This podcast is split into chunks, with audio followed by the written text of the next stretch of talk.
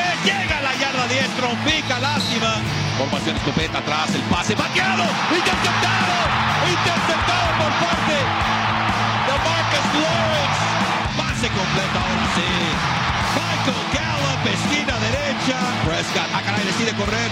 Prescott llegando. Prescott a la yarda 1. Increíble. Y pide, ahora sí que el escándalo. Hola, ¿qué tal amigos? Bienvenidos de regreso a Somos Cowboys Radio en español presentado por Ford. Yo soy Ámbar García acompañada por Carlos Nava. Como siempre, Ámbar, qué gusto saludarte. No, es que me sorprendí. Casi digo Víctor Villala porque estoy acostumbrada a decir Víctor y no Carlos. Porque nunca estás aquí, Carlos. ¿Perdón? Pero hoy sí está. Pensé que porque estabas parado en el lugar donde normalmente está Víctor, pero siempre yo sí con el gusto de saludarte, Ámbar. No, qué bueno, eh, qué no en las mejores condiciones. Exacto, mucho drama, mucho, drama aquí en los Cowboys, como es de costumbre, pero ahora sí que las cosas cada vez se ponen un poquito más fuerte y más difícil para los Cowboys. Eh, terminan perdiendo ante los Buffalo, Buffalo Bills aquí en casa en el ATT Stadium, una derrota que no muchos esperaban. Creo que los Cowboys estaban seguros de que sí iban a salir a ganar ese partido. Empezaron el juego bastante fuerte, o sea... Empezaron, ¿te refieres? A la primera serie ofensiva y a la primera serie defensiva. La primera serie, la, las, eh, las primeras series de la defensa y luego una carrera que tuvo de Zeke de... No, no, fue un drive Perfecto, el primer ofensivo, la primera defensa paró y a partir de ahí los Bills ya no voltearon ni por los espejos retrovisores para ver a los Cowboys. Y, fíjate que sí se siente, ¿verdad? Aquí, yo estuve el fin de semana en Houston, por ejemplo, llegué apenas hoy aquí a las estaciones Cowboys y como que se siente esa vibra de que algo no anda bien, mm, pesimismo.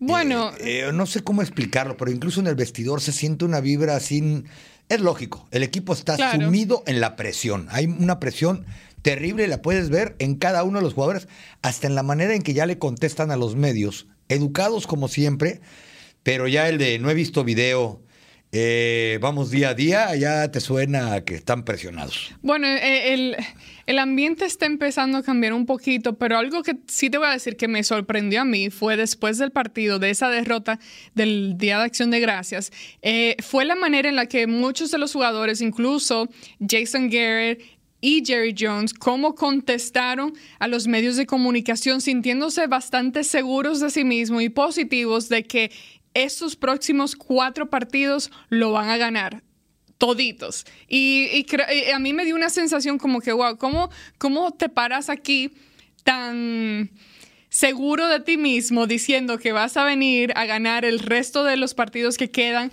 en la temporada, sabiendo cómo has estado jugando durante el transcurso de esta temporada. Incluso cuando se le preguntó a Dak Prescott en la conferencia de prensa después del partido, fue como dijo, dijo algo de que ah, nosotros controlamos nuestro destino. Nosotros somos quienes tenemos la mano en el volante y todos los de los medios así como que se miraron a cada uno como que... Sobre todo porque eh, Filadelfia iba contra Miami. Exacto. Pero, pero bueno, bastante sorprendente. Eh, han sucedido varias cosas desde aquella derrota. Una, Connor Williams queda fuera por el resto del año luego de eh, lesionarse. ¿Crees que fue porque apresuraron demasiado su retorno después de que le limpiaron la rodilla?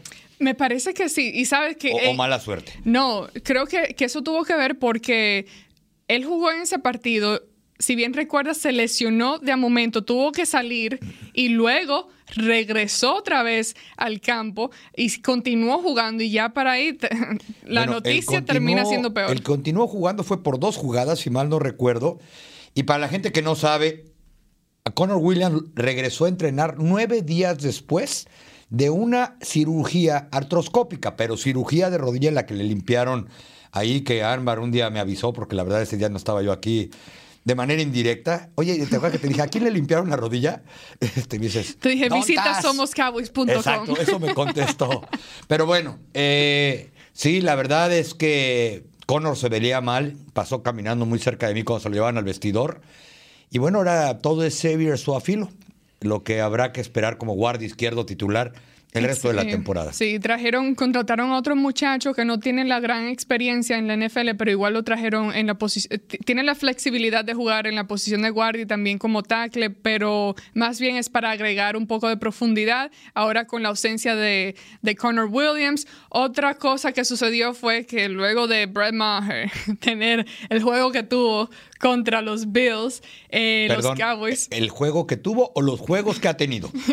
bueno, creo que ya eh, eh, el de los Bills fue como que... La gota que derramó el vaso. Exactamente, ahí fue. Trajeron a tres pateadores que ninguno de, solamente uno de ellos ha tenido experiencia en la NFL y bien poquita. Los dos no han jugado en ningún partido de la NFL. Más bien la última vez que jugaron así fue en sus juegos colegiales. El caso es que de esos tres pateadores que trajeron, al final no decidieron contratar a ninguno y se quedaron con Brett Maher. O sea, Brett Maher sigue aquí por default, como dicen por ahí. Sí. La verdad, Ambar. Se esperaron demasiado los Cowboys. No creo que se hayan esperado demasiado. El problema es que no, hay pateadores, traen a tres y no Pero haces si uno tú de los sabías, tres. si tú sabes cómo jugó el año pasado, tú sabías los problemas que tenía desde la temporada pasada. Tuviste todo el campamento de entrenamiento sin traer absolutamente a nadie. Entonces no, es como que, que tú sabes a lo que ibas. Estoy de acuerdo contigo totalmente, pero no será que no encontraron desde antes del campamento. Te voy a decir por qué. He estado viendo que este año ha sido patético para todos los pateadores. Fui al juego de Nueva Inglaterra contra Houston y también de los dos pateadores que estaban ahí, no haces uno. Eh, vi el fin de semana al mejor pateador de la historia, Adam Vinatieri, patear dos churritos para un lado, eh, fallando. O sea, yo creo y no estoy defendiendo a nadie, porque aparte, ahorita les digo, pero no me gustó la contestación de Brett Maher a los medios ayer. Eh, yo no estaba aquí, pero lo leí. Eh, pues dilo. no, ahorita, pero me refiero a que si traes 3 a 3, y todos nos hemos dado cuenta desde los OTAs, desde la temporada pasada que eso sucedía, tristemente creo que está viviendo la NFL una sequía de pateadores. Y de repente, y reitero, no estoy defendiendo a nadie, dices, más vale malo por conocido que fue bueno por conocer. Eh, ayer eh, habló con los medios el pateador de los Cowboys y les dijo, sí, fallé, he fallado y voy a volver a fallar. Todos los días me preparo para meter el siguiente gol de campo, la filosofía del coach Garrett de voy día a día, patada a patada, pase a pase.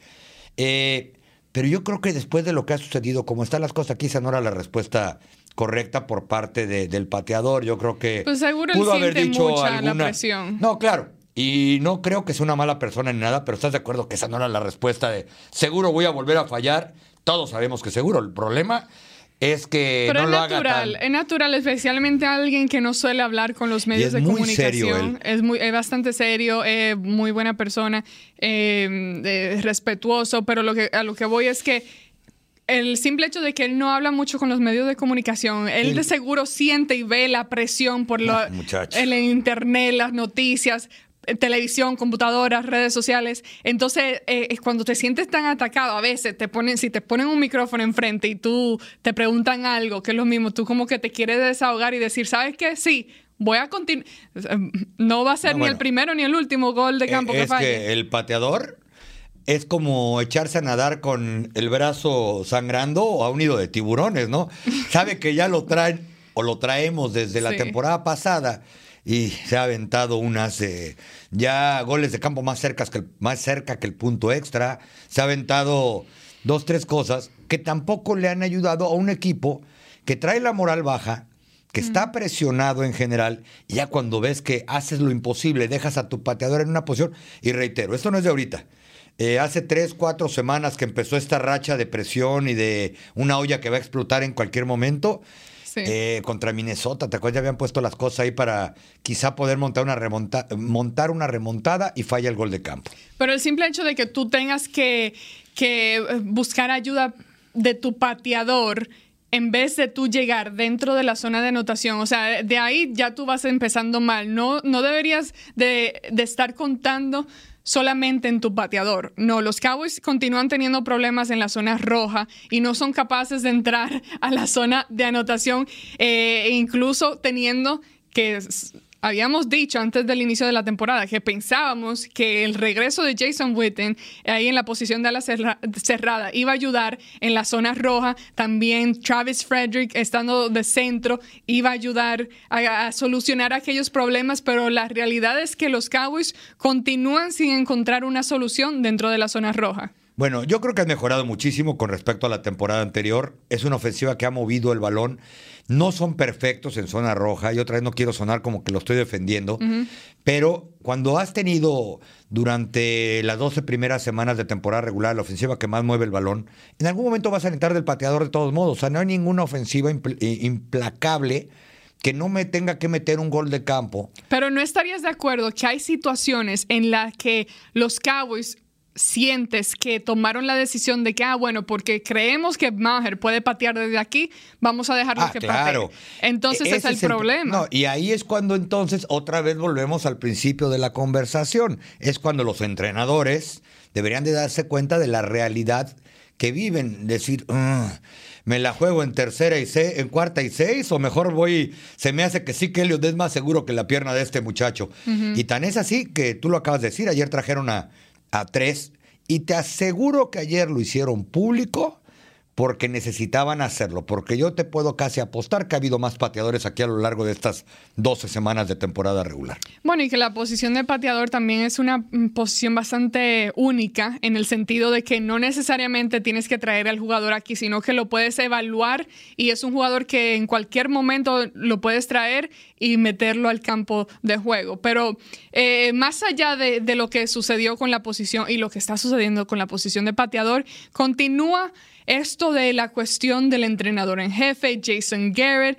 los comentarios de Jerry Jones. Antes del partido del Día de Acción de Gracias, Jerry Jones había salido con unos comentarios eh, en los que admitió que, que sentía que él necesitaba más de los entrenadores. lo dijo claramente. Este partido lo perdimos por culpa de los entrenadores. Bastante claro. Que no pueden corregir errores de fundamentos. Exacto, pero y aquellos, muchos esperaban o creían que si los Cowboys perdían contra los Bills, iba a ser el momento en el que Jerry Jones se parara frente a una cámara y dijera, bueno, ya, eh, este fue el final de Jason Garrett aquí con los Dallas Cowboys, pero no fue Ámbar así. García, promovida entrenador interina. digo, esperábamos que hubiera un entrenador interino. Bueno, ahí te va y ahí sí no puedo revelar la fuente, pero dos personas en la banca que trabajan con los Cowboys voltean y me dicen, ya cuando estaba feo eso, de manera casual me dicen, ¿qué vas a hacer el fin de semana? Les dije, voy a ir a cubrir Nueva Inglaterra contra Houston domingo por la noche y me contestan, no te vayas muy lejos, ¿eh? no vaya a ser que el lunes tengamos novedades. O sea, eso te habla de cómo se siente, no solamente en la operación de fútbol, porque estas personas no son de la operación de fútbol, pero también están desesperados donde te dicen, ojo, no vaya a ser que ahorita... Y no, y como bien dices, ¿eh? la verdad es que salió Jerry, pues yo no sé si llamarlo resignado, eh, triste, cabizbajo y meditabundo, a respaldar más que la semana anterior a su entrenador y su staff. Exacto, fue la respuesta fue bastante distinta a lo que los medios esperaban. Él salió respaldándolo. qué susto me pegaste, por cierto. ¿Te acuerdas que te vi salir corriendo? No sé qué se te olvidó en el campo que yo iba entrando ah, al área de vestidores. Cuando te dije, cielos, ella ya trae la nota que te dije. Dijeron algo, Amar, eh, ni te entendí, saliste corriendo por ahí. No, no, no, tenía que buscar un cable, pero, pero no, eh, eh, eso fue, fue bastante sorprendente lo que él dijo en cuanto que volvió a salir y lo respaldó, que él es un buen entrenador. ahora, en estos últimos días, incluso esta mañana, sale Jerry Jones nuevamente a decir nuevos comentarios eh, sobre Jason Garrett, diciendo que, que Garrett sí es un buen entrenador, básicamente diciendo que lo van a, se van a quedar con él por el resto de la temporada. Ah, de la temporada, dije, su vida. De la temporada, de la temporada. Y cuando le preguntaron si, si qué va a pasar con Jason Garrett, él, hubo un comentario en el que dijo, bueno, estoy seguro de que Jason Garrett continuará entrenando en la NFL. No dijo si para los Dallas Cowboys o, o qué, O los New York Giants. Exacto. Puede ser cualquier cosa, pero eh, eh, la manera en la que él respondió esa pregunta da la idea de que, bueno, eso significa que ya no, es el mismo Jerry de antes no, cuando se expresaba de Jason. Jerry siempre lo respaldó y siempre salía sí, y se moría con las botas puestas. Exacto. Y ahora ha sido como que todo ha empezado a dar un giro eh, en lo que está sucediendo aquí en Dallas. Yo creo que para ambas partes, para el club y para el coach Garrett, ya llegó el momento de separarse. Eh, y sí creo que el momento es al final de la temporada. No van a ganar nada y sí van a perder mucho. Este equipo, que no se nos olvide, sigue en primer lugar de una división. Es que no tienen a nadie que venga al interín. No, exacto. Y como quieras, gustes y mandes, con ayuda de los Dolphins que le ganaron a Filadelfia o no, este equipo controla su destino. Es cierto lo que dijo Dak Prescott.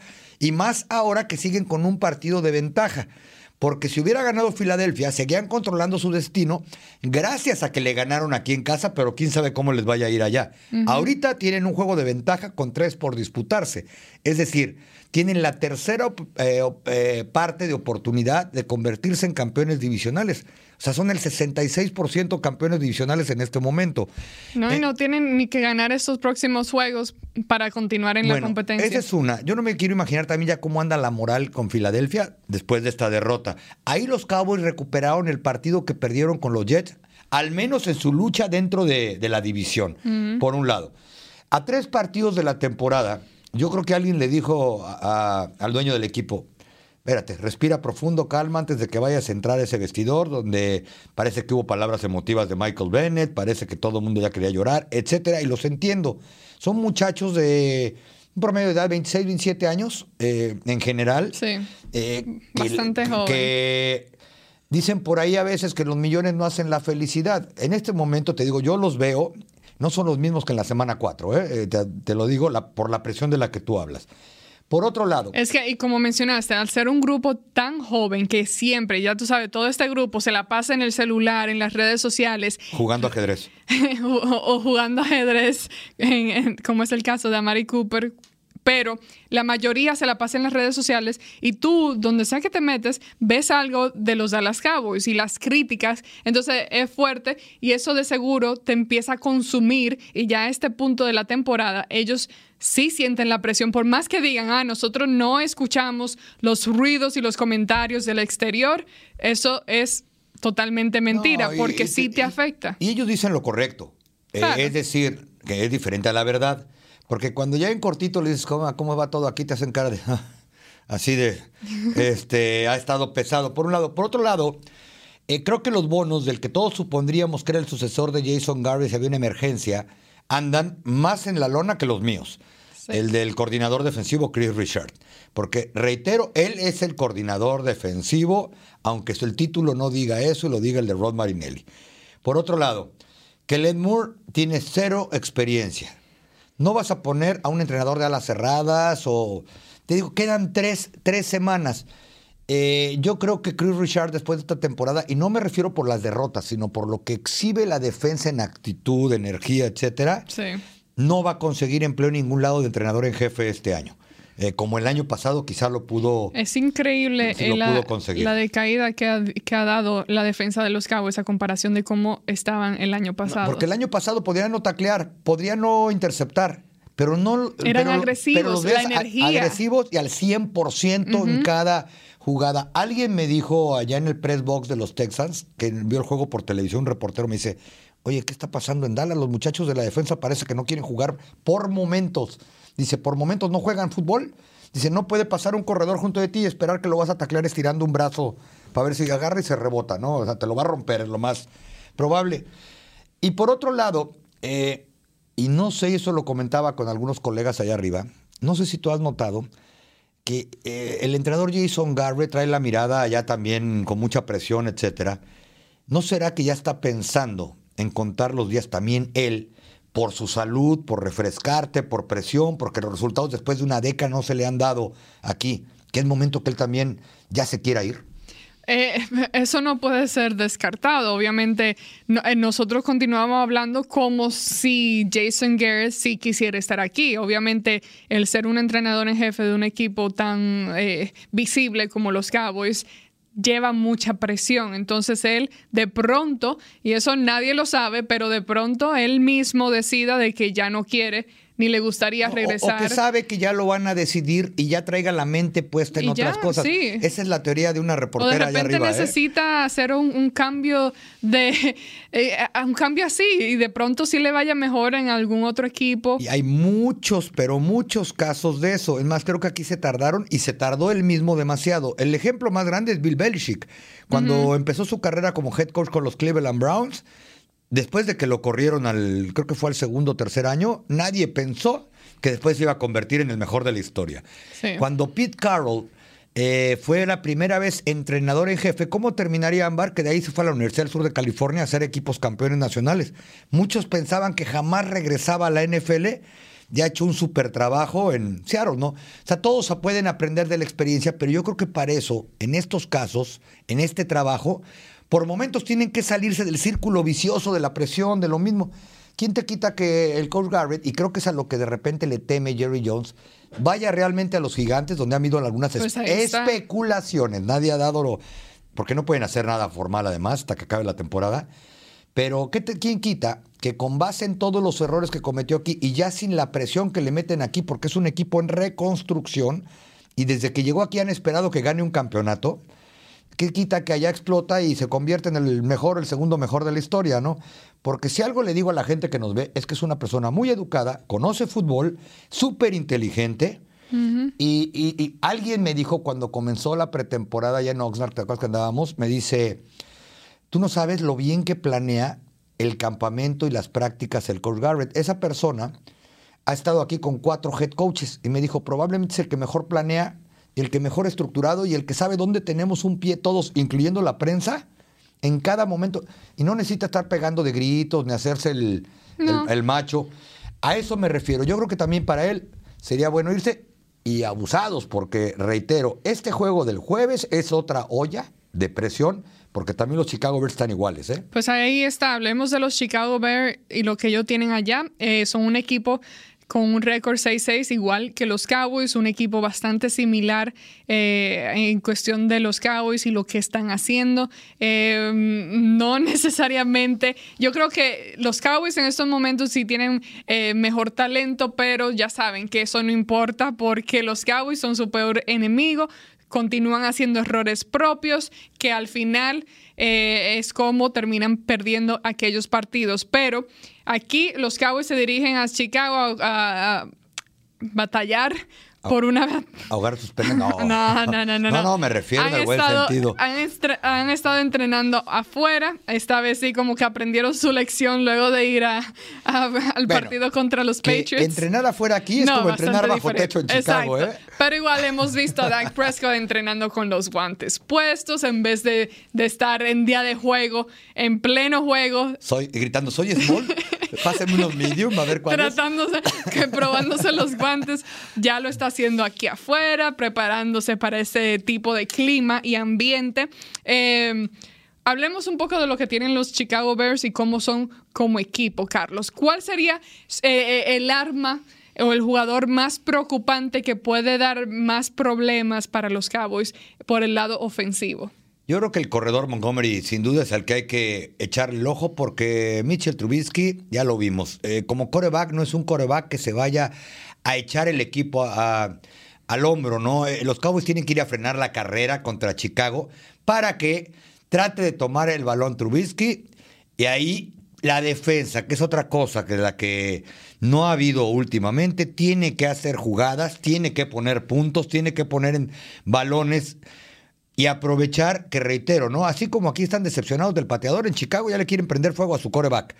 Entonces, si los Cowboys detienen el juego terrestre de este equipo de Chicago, la noche va a ser menos fría para ellos, tratando de, ir contra Trubisky, al que creo que se le puede meter presión.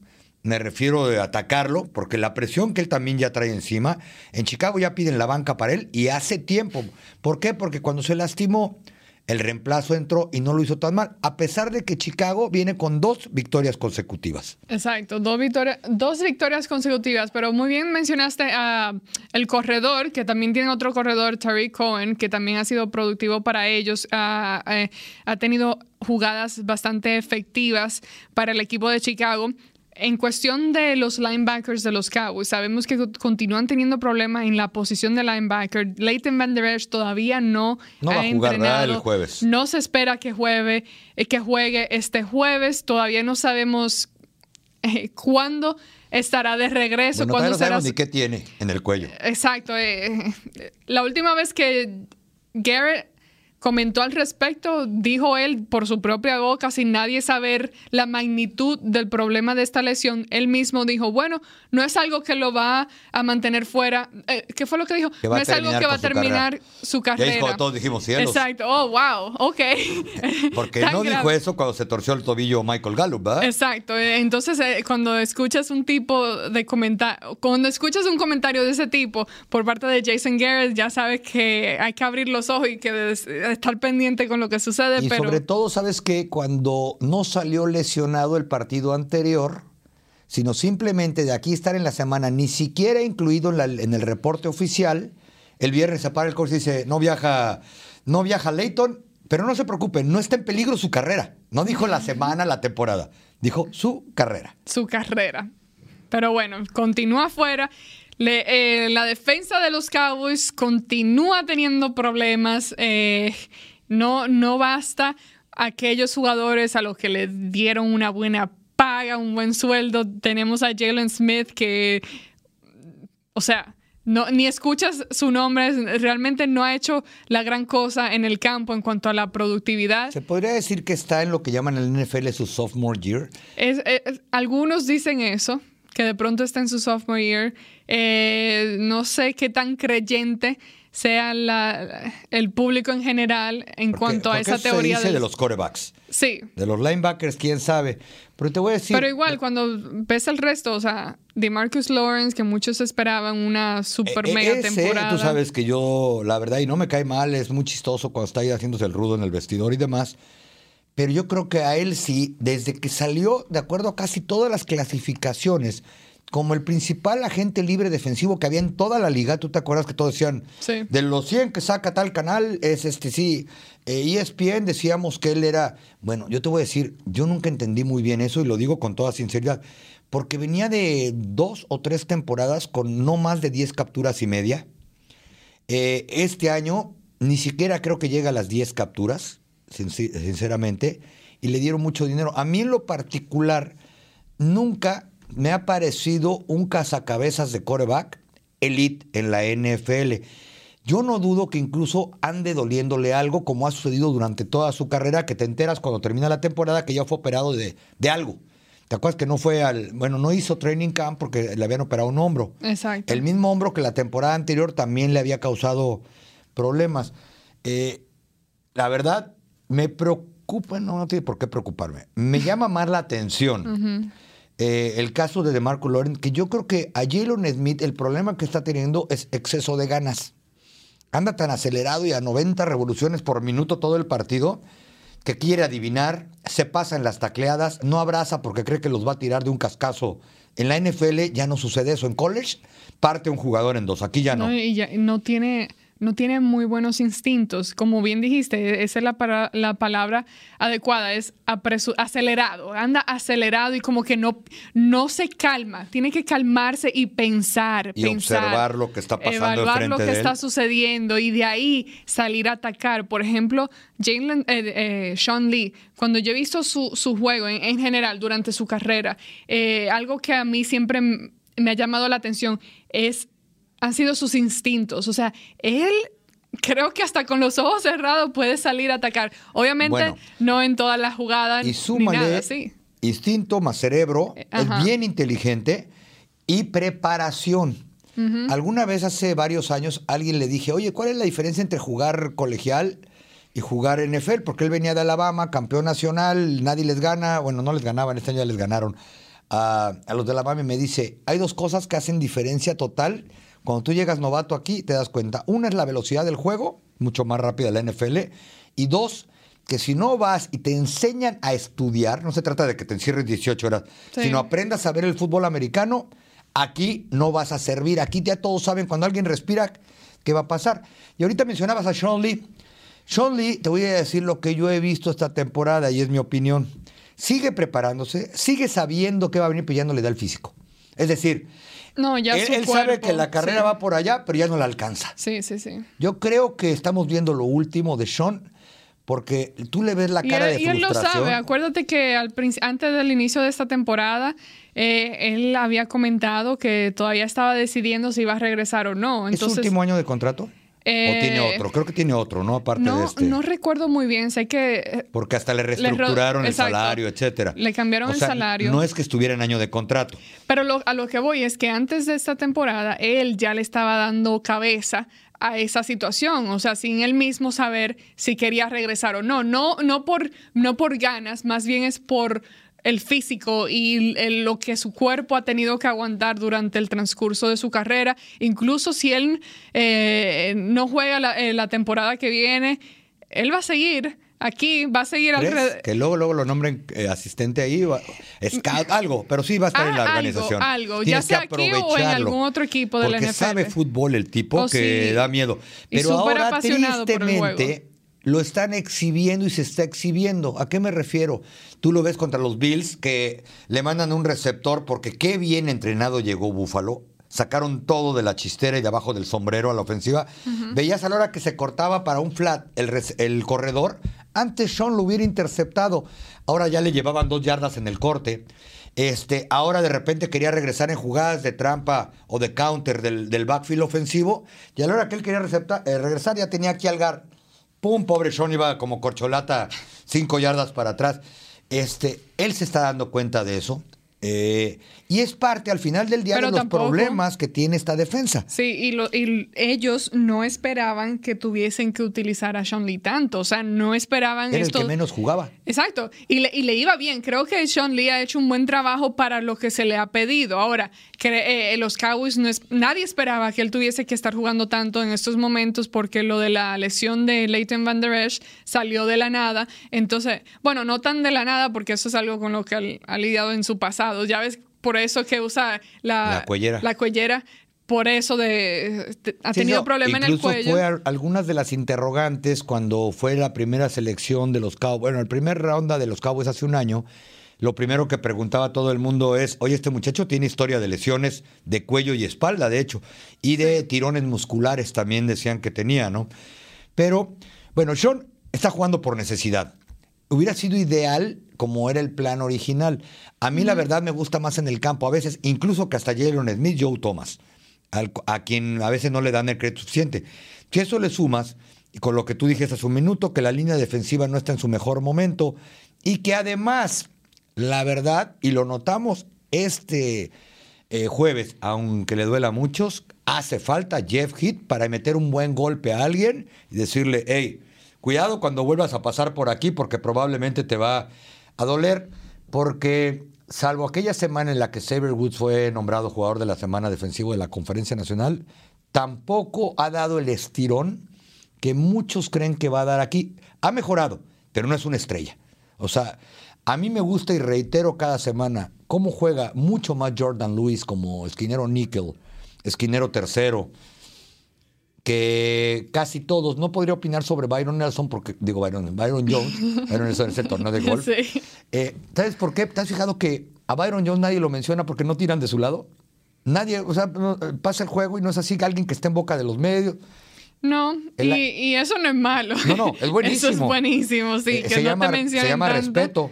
Y el año pasado, de acuerdo a ESPN Research, Byron Jones fue el esquinero menos atacado de la NFL porque no quieren pasar de su lado. Y yo no sé si es también por muy bueno o porque dicen del otro lado está el pan, como dicen por ahí en la, en la Puede calle. ser, puede ser, pero en general, Byron, ah, y, y todos comentan, y, y eso todo el mundo lo sabe, de que no puede atrapar balones. ¿No cacha o qué? No, no puede Ah, no atrapar. me la sabía esa. no puede atrapar balones ni aunque. No, no, no. eh, incluso. ¿Sabes cómo dicen en México? ¿Cómo? No agarra ni a su novia. O sea, si se la avienta no la puede cachar. Bueno, él, él, él mismo se hace burla. O sea, eh, ¿Ah, sí? Sí, sí, eso, eso es bastante conocido. Pero lo que sí puede hacer es eh, ayudar a bloquear y detener esas jugadas. Incluso una, una buena jugada que vimos en el partido contra los Bills, en que iba a ser una recepción, no me acuerdo qué, quién fue.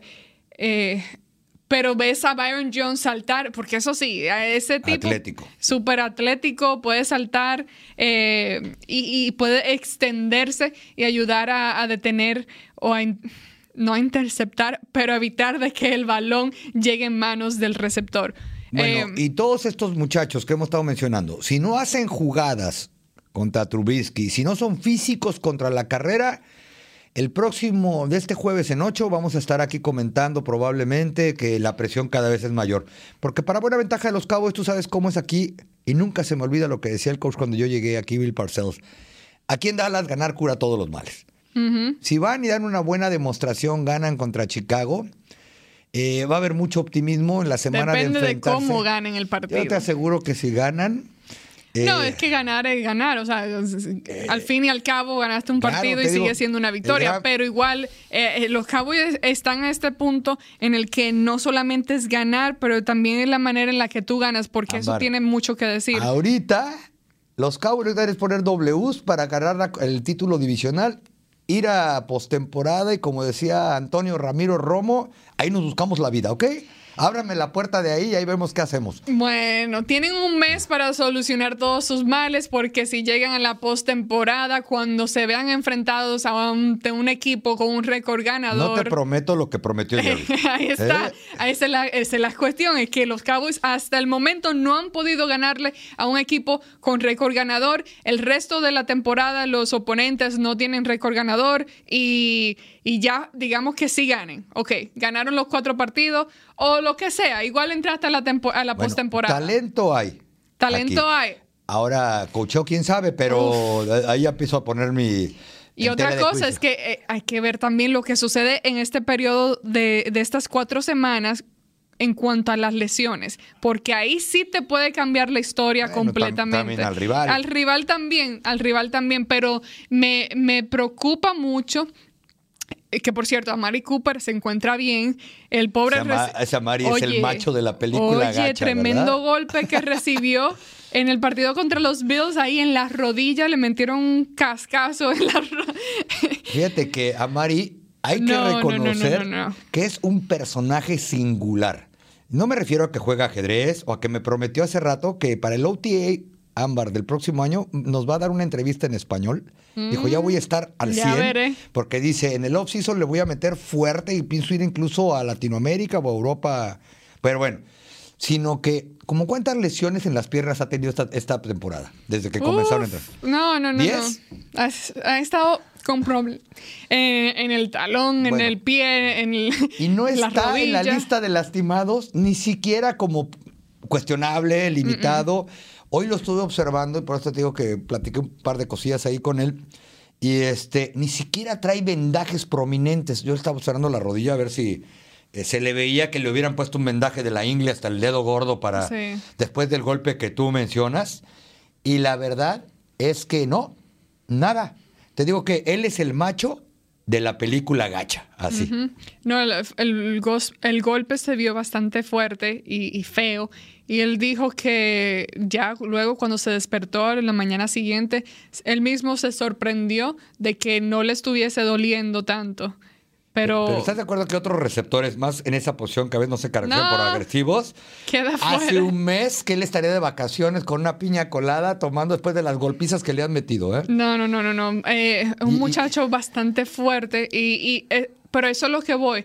Si los Cowboys pierden a un jugador así como él en el lado ofensivo, ¿qué va a suceder? Porque lo hemos visto suceder múltiples veces de que cuando pierden solamente a un jugador de la ya ahí quedó todo ahí como que no encuentran la manera de solucionar el, pro- el problema que eh, eh, es, eh, no sé No había le- profundidad, además. no, no, no. De ya cuando que el muchacho este que yo tenía mucha esperanza, Devin Smith, que yo creía que iba a Ni le tener. equipan. No, no, no, para nada. Yo, es- eh, tienes a Cedric Wilson. Dos jugadores de los que se hablaba mucho al principio de la temporada tuvieron eh, un, ca- un campamento de entrenamiento bastante Bueno. decente, bueno, una pretemporada con unos cuantos juegos en los que jugaron bastante bien y, y se hablaba mucho de estos dos y yo en lo personal creía que Devin Smith iba a tener una, una buena temporada, que sí lo íbamos a ver en el campo. A, de una, a aportar. Exacto, aportar de una manera u otra, y no ha sido el caso. Pero ahí yo me pregunto, ¿no será también problema de los entrenadores que estén casados eh, con algunos jugadores en el buen sentido de la palabra? Es decir, si tú viste a Ámbar y tú no eres entrenadora, bien estos muchachos, si todo el mundo los vio bien, la prensa les ponía casa. Si las veces que han, ha entrado Devin Smith ha cooperado, le han echado tres balones en todo el año, pero una ya fue una escapada muy grande. Pues parte del entrenador a lo largo de la semana y el día que monta el roster de los que van a jugar es vamos a utilizar nuestras armas, ¿no? ¿De qué le sirve a Bruce Willis en una película tener 80 rifles en su casa si va a sacar su pistola de agua, ¿no? ¿Estás de acuerdo o no? Entonces todos diríamos en la película, no, espérame, pues si este tipo tiene una pared llena de armas, ¿cómo no iba a perder si saca su pistola de agua? ¿No? Yo creo que eso es parte de un mal entrenador. Eh, y te digo, lo digo con todo respeto porque nosotros no vemos los entrenamientos completos. A lo mejor tuvo un muy buen training camp en el que había también otros 80 novatos. Que suele suceder. Y cuando ya está con un roster de 53 más 11 del equipo de prácticas, a lo mejor no completa un pase ni por. No lo sé. Pero, eso, pasa muchas veces. Pero ahí está, ¿no? Y otra cosa que yo creo, Ámbar, ahorita que hablas de Devin Smith, por ejemplo, es. A mí se me hace que de los que sí juegan, no estás maximizando su talento. Un ejemplo, ya no digo contra Nueva Inglaterra, ahora contra los Bills de Búfalo. ¿por qué no más juego terrestre? O sea, no lo entiendo. Eh, porque además, ¿cómo empezaron esa primera serie? ¡Pum, pum, pum, pum! ¿No? Y después, pues pon tú que la defensa ya no detuvo. Y ese ha sido eh, uno de los problemas crónicos que hemos visto durante esta década. Que te vas abajo 3-0. No, no, ya parece que emergencia. Pasar el balón por todos lados. Eh, te digo, uno tiene que aprender de lo que ve y quizá de los mejores, ¿no? eh, pues fui a ver al mejor entrenador de todos los tiempos contra Texans. Iban perdiendo 28 a 9 en algún momento del partido. Seguían corriendo el balón, pases escape al corredor, de repente un riflazo cuando ya habían bajado los linebackers. Y a pesar de que ese equipo no es el de costumbre, de no ser porque al final no recuperaron una patada de kickoff corta, quién sabe de qué estamos hablando al final, ¿eh? Se acercaron 28 a 22 y muchos creen que sí recuperaron. Te digo, no los ves apanicados, no los ves este, cambiando el plan de juego. Aquí sistemáticamente ha sido que te vas abajo por 3 o 7 puntos o por 14 y se olvidan del ataque terrestre. Y, tienen al mejor corredor de la liga, aunque muchos les duele aquí. Y hablando del juego terrestre, ya salió el reporte de, práctica. Tony Pollard Tony Pollard no. entrenó, salió con una lesión en el tobillo. Eh, no practicó el día de hoy. Hoy recuerden que a pesar de ser martes, hoy es un viernes en cuanto al fútbol de los Cowboys en esta, en esta semana.